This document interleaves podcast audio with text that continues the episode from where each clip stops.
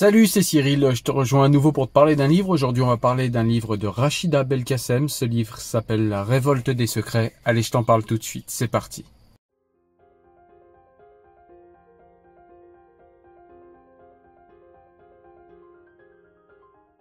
D'ailleurs, Rachida, je te remercie pour l'envoi de ton livre et pour la dédicace. C'est super gentil de ta part. Merci. Alors ce livre, en fait, c'est un livre qui est déjà aux éditions Orion. Comme je vous l'ai dit, il est de Rachida Belkacem. Rachida Belkacem, c'est une personne qui est diplômée en santé au travail à l'université Paris-Est-Créteil. Elle est investie depuis quelques années dans le monde de la culture en France, notamment dans le monde littéraire. Ancienne chroniqueuse radio, elle a été décorée des hauts insignes de Divine Academy Paris en 2018. Voilà. Donc ça c'est pour la personne et euh, c'est aussi quelqu'un qui fait beaucoup de poésie. Moi je la suis sur Facebook et elle a souvent des textes très poétiques et très intéressants à lire, euh, de ces choses nourrissantes qui parlent à votre cœur plus qu'à votre intellect et ça fait du bien. On en manque cruellement je trouve à notre époque. En tout cas, pour revenir au roman, eh bien, le roman, en fait, on va suivre une personne qui approche euh, de la quarantaine, qui est divorcée et qui a trois enfants et elle apprend qu'elle va mourir. Donc, euh, bah voilà, comme souvent quand on va mourir, eh bien, on se penche sur son passé, sur la vie qu'on a eue. Et en l'occurrence, dans ce roman, on va voyager de la France euh, jusqu'au Maroc. On va parler beaucoup de culture amazir. On va parler également des femmes euh, de cette culture, de leur, euh, de certaines femmes fortes et d'ailleurs de cette lignée dans ce roman de femmes fortes amazir et de transmission entre ces femmes, de transmission culturelle, de transmission aussi de traits de caractère, de transmission de secrets, de transmission parfois par le silence. Et, euh, et, voilà, et je vais pas vous en dire plus en tout cas sur l'histoire. Je préfère vous faire quelques citations du livre parce que vraiment ce livre est extrêmement poétique et il a remué beaucoup d'émotions en moi et je vais essayer de euh, te montrer ça par par quelques citations du livre. On se retrouve évidemment après. Je porte en moi la force de mes ancêtres, de ma grand-mère, de ceux qui ne nous quittent jamais et que l'on garde dans chaque parcelle de notre existence, traversant notre vie en y déversant l'éternité. Chaque transmission est une éternité. Je suis éternel.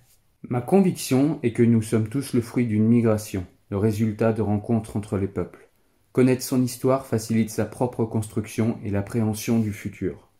Les femmes, les mots. J'ai appris très tôt que si elle peut être accompagnée, la féminité ne se transmet pas, elle se découvre, elle n'est pas uniforme mais multiple. Me revenaient alors en mémoire ces images de toutes ces femmes qui venaient voir ma grand-mère. J'en avais vu prendre leur destin en main sur cette terre de mon enfance. La solution reste, je le crois sincèrement, l'autonomie matérielle et politique. C'est ce que j'ai voulu mettre en œuvre en créant, sur le domaine familial, une maison de parfum. C'est en quelque sorte une partie de l'héritage que je remets à mes enfants. Je me suis affranchi tardivement de tous ces carcans, et par ma poésie et mes mots. Je voudrais prévenir mes filles et les protéger. L'idée n'étant pas de leur dire d'être courageuses, dès lors qu'il s'agit à mon sens de leur imposer de se surpasser et de les culpabiliser d'être imparfaites et de ne pas y arriver alors que la société elle-même défaille, simplement de trouver leur chemin, leur plein épanouissement. La solution, la force, les réponses sont en vous. Prenez la place qui est la vôtre, soyez vous-même, ne vous taisez jamais. Le regard de l'autre ne vous définit pas, et s'il vous blesse, c'est qu'il y a en vous quelque chose à réparer sur lequel vous devez travailler pour que personne ne puisse atteindre votre confiance et votre estime. Personne n'a le droit de vous dénigrer, de vous juger, de vous manquer de respect. Personne n'a le droit de vous obliger à changer si cette volonté ne vient pas d'abord de vous-même. Vous êtes ombres et lumières, fortes et fragiles. N'occultez jamais l'une ou l'autre, unifiez, vous serez en paix.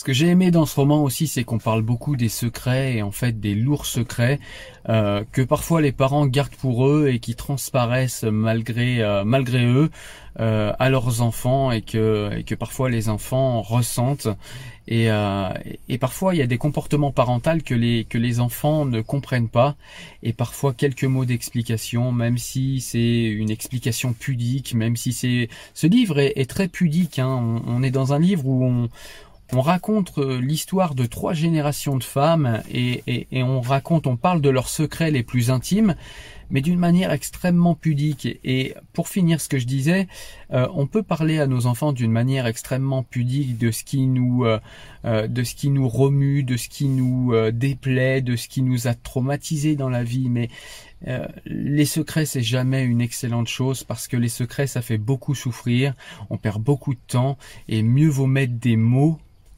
MOTS sur nos mots MAUX. Et si on arrive à, le faire sur feuille pour soi-même, c'est déjà bien, c'est déjà beaucoup. Et si on peut en plus le faire pour les personnes qui sont autour de nous et pour les aider à nous comprendre, eh bien c'est encore mieux. Et c'est une des choses que j'ai retirées de ce livre que j'ai vraiment beaucoup apprécié. Voilà, donc comme tu l'as deviné, le livre de Rachida Belkacem, La révolte des secrets, c'est un livre aux éditions Orion, il est sorti cette année. C'est vraiment un livre que je te conseille, vraiment un livre nourrissant, en plus en cette période de confinement, si tu peux te le procurer, ou même euh, en période post-confinement, hein, parce qu'on n'en a pas forcément fini avec ça, c'est un livre nourrissant, un livre qui nous fait aimer la vie, un livre qui nous fait aimer la poésie, un livre qui aussi euh, nous fait euh, prendre conscience que peut-être on doit euh, prendre plus soin des personnes qui sont autour de nous, on doit euh, prendre le temps de les aimer, on doit euh, peut-être ne pas toujours répéter ce qu'on a nous-mêmes subi ou vécu de la part de nos parents et que eh bien il faut essayer de faire au mieux, ne pas être parfait. J'ai retenu ça du livre, ne pas être une mère parfaite, c'est pas quelque chose qui qui est euh, qui est intéressant en soi, mais en tout cas être une mère aimante ou un père, hein, mais là en l'occurrence on parle de femme dans ce livre, donc être une mère aimante et euh, aimer au maximum ses enfants et leur donner un maximum de créativité, de poésie et de rêverie et d'espoir, parce que c'est ça qui fait euh, le, tout le sel de la vie, en tout cas pour les âmes un petit peu poétiques, et c'est mon cas, et j'ai beaucoup aimé ce roman, je te le recommande très très fort. Voilà, écoute, euh, j'espère que tu as aimé la vidéo, n'hésite pas à mettre un petit pouce bleu si tu as aimé comme d'habitude, moi je te rejoins pour une prochaine vidéo, pour un livre ou un nouveau sujet à développer ensemble. Ciao ciao, salut